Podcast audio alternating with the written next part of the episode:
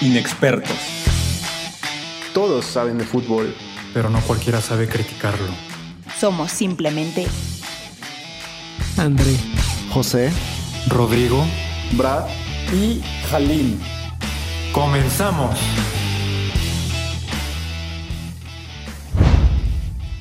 Inexpertos, inexpertas, inexpertes, ¿cómo están? Hoy, y sin temor a equivocarme, hemos vivido uno de los días más emocionantes en cuanto a fútbol, eh, yo creo que de los últimos meses, sobre todo en el tema de la pandemia.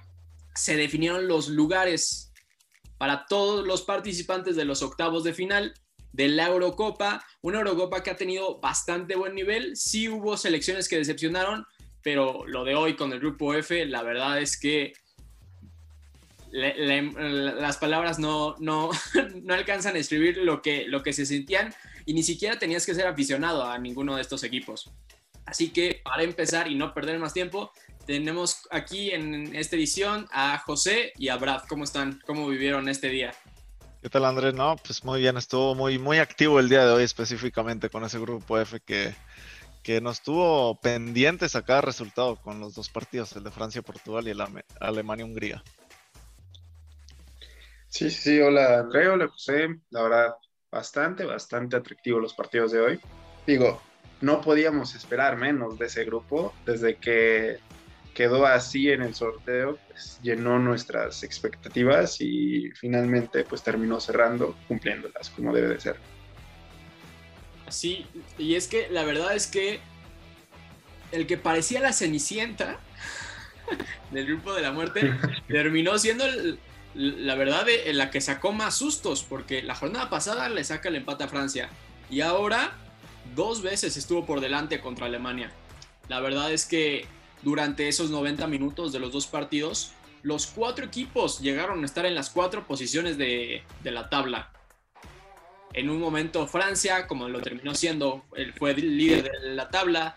Portugal llegó a estar hasta cuarta de la tabla. Y lo de Alemania, la verdad, la, Alemania se empezó a leer el fracaso de nuevo. Nada más para repasar cómo quedaron los octavos de final, les podemos decir que el sábado, es decir, tenemos dos días en una Eurocopa, lo, cual es bastante triste, pero el sábado tenemos Gales-Dinamarca e Italia contra Austria. El domingo tenemos Países Bajos contra República Checa y Bélgica contra Portugal, la verdad es que yo ya pienso reservar esa hora porque un Bélgica-Portugal, la verdad es que se antoja.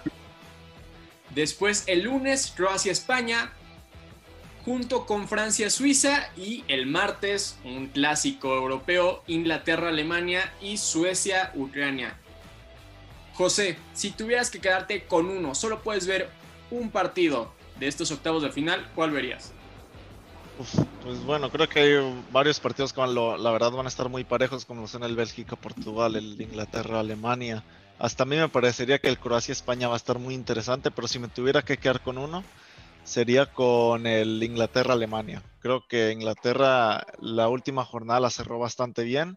Alemania tuvo sus momentos contra Hungría, pero apenas si pudieron rescatar ese empate para avanzar de ronda y, creo que ese, ese partido es con el que me quedaría más que nada por, por, por el nivel que ha estado mostrando la selección inglesa. ¿tú con cuál te quedarías?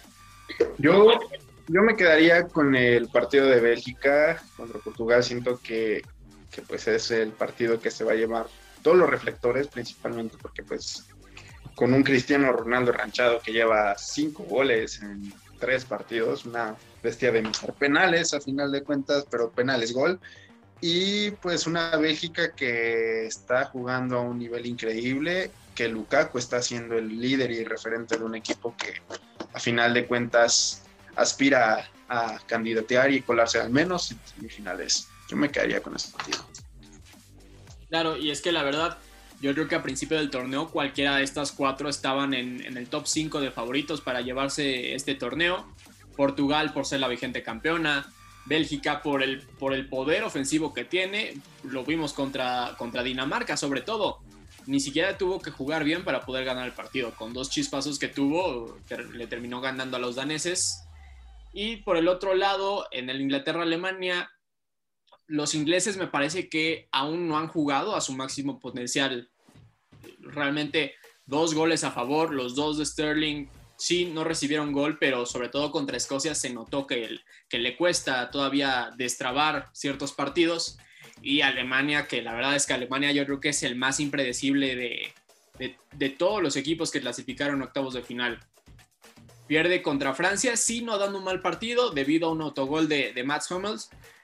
Después arrolla a Portugal, sobre todo en, 60, en los primeros 60 minutos, le pasa por encima a Portugal y ahora empieza perdiendo contra Hungría, logra sacar el empate después de prácticamente 55 minutos encima y al minuto, al minuto vuelve, vuelve a quedar abajo en, en el marcador. Termina sacando el empate con, con ese gol de León Goretzka, pero sí me parece que que Alemania puede ser tanto considerada favorita como que nos dé como la primera decepción del torneo.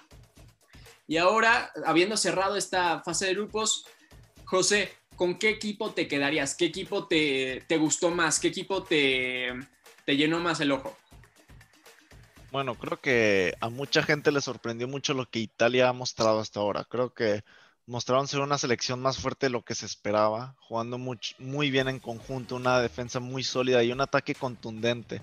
Así que creo que Italia ha sido la selección que más me ha sorprendido. Tal vez no, no, no la que vea como campeona, pero la que más me ha sorprendido y con muy buen ojo la veo, la verdad. Claro que sí, la verdad es que sobre todo, ¿no? El, hecho de, no haber recibido gol y, y demostrarse yo creo que una cara muy diferente, ¿no? A, la Italia que estamos acostumbrada por la historia. Y Brad, ¿tú con, ¿tú con qué equipo te quedarías en esta fase de grupos? ¿Cuál es el que más te ha gustado?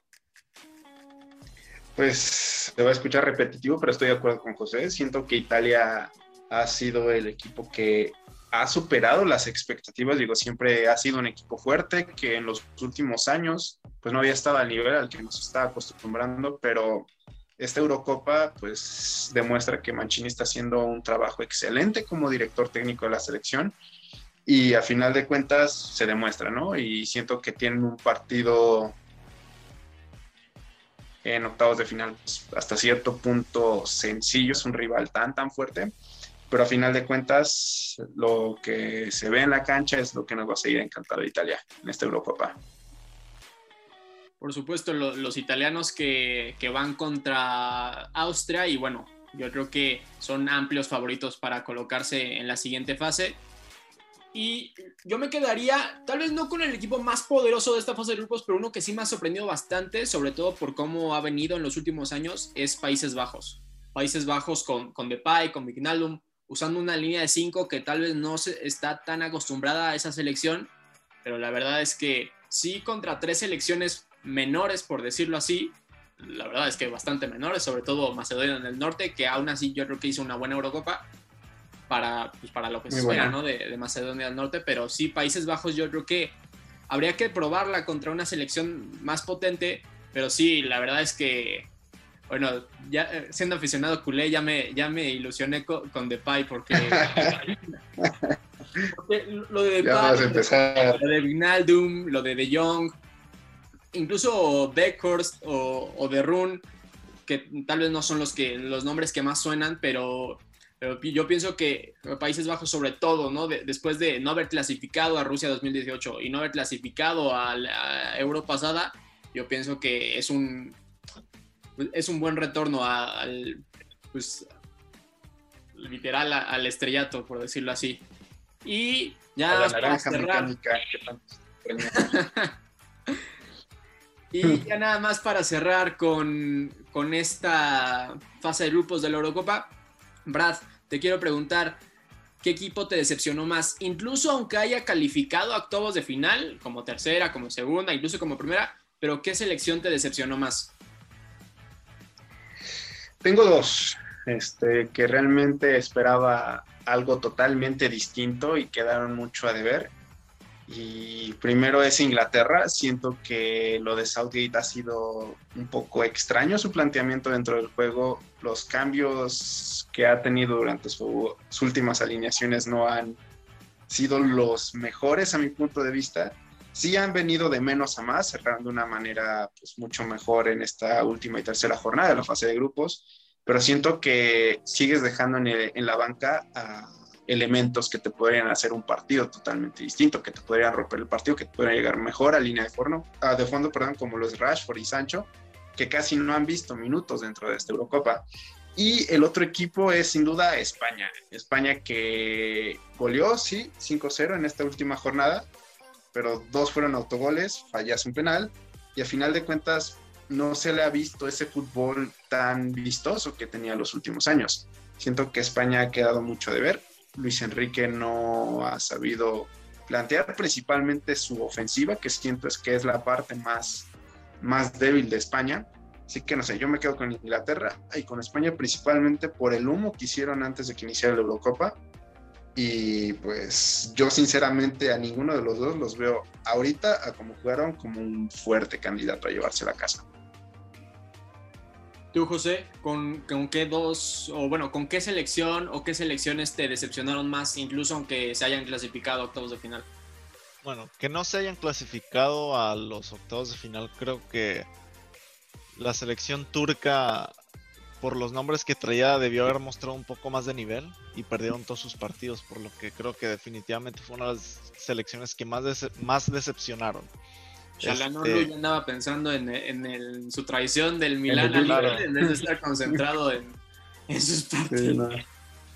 Claro, y o sea, también tenían varios nombres bastante importantes, como lo son Gil Masi, Yasichi, que salieron campeones en, en Francia, y la defensa con Soyunchu, Demiral, este, Ozan Kabak, de, que jugó en el Liverpool. Creo que tenían jugadores para hacer un poco más. Y que hayan avanzado los octavos de final, para mí, creo que diría que hasta Francia no, no me ha llenado el, el ojo. Este, creo que no se han mostrado como una verdadera aplanadora como lo deberían de ser con los nombres que tienen en su selección. Si bien han jugado relativamente bien y pasaron como líderes de grupo, creo que a mí todavía me falta algo para esa selección. Muy cierto, yo creo que sobre todo estoy de acuerdo con, con lo de Inglaterra y con lo, y con lo de Francia. Porque con España, pues decías, desde la lista, pues tal vez no están llevando sus mejores hombres, han tenido mejores generaciones, pero lo de Inglaterra teniendo arriba y la verdad es que Southgate creo que no tiene todavía claro, ¿no? qué jugadores usar o por ejemplo a Jadon Sancho dándole siete minutos en tres partidos de la Eurocopa, aunque no, tal vez no es de su agrado, tal vez te puede resolver, sobre todo en el partido pasado contra Escocia. Y luego el tema de Francia, yo pienso que se le, se le demasiado llevar la iniciativa de los partidos. Eh, se desenvuelve mucho mejor, yo pienso, en, en, campo abierto con la velocidad de Mbappé y luego pues, con todos los movimientos que te pueden generar Benzema y, y Griezmann.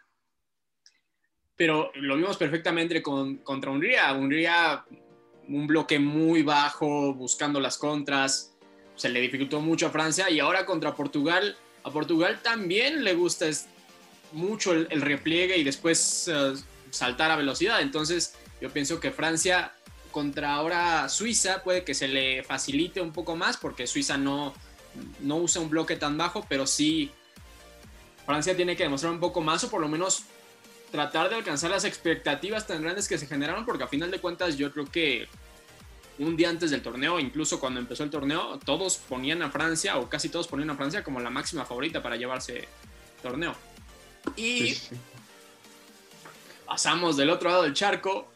Mientras que decimos que la Eurocopa genera muchas emociones, muchos partidos, goles verdaderamente maravillosos, tenemos de este lado del charco la Copa América, una Copa América que yo pienso que por el formato ha perdido mucho, muchísimo, dos grupos de, de cinco cada uno, donde queda eliminado solo uno en la primera ronda, prácticamente ya sabemos que esos van a ser Bolivia y Venezuela, aunque es una realidad, aunque suene feo, pues esos son los dos equipos que, que menos nivel generalmente presentan en, en, Sudamérica.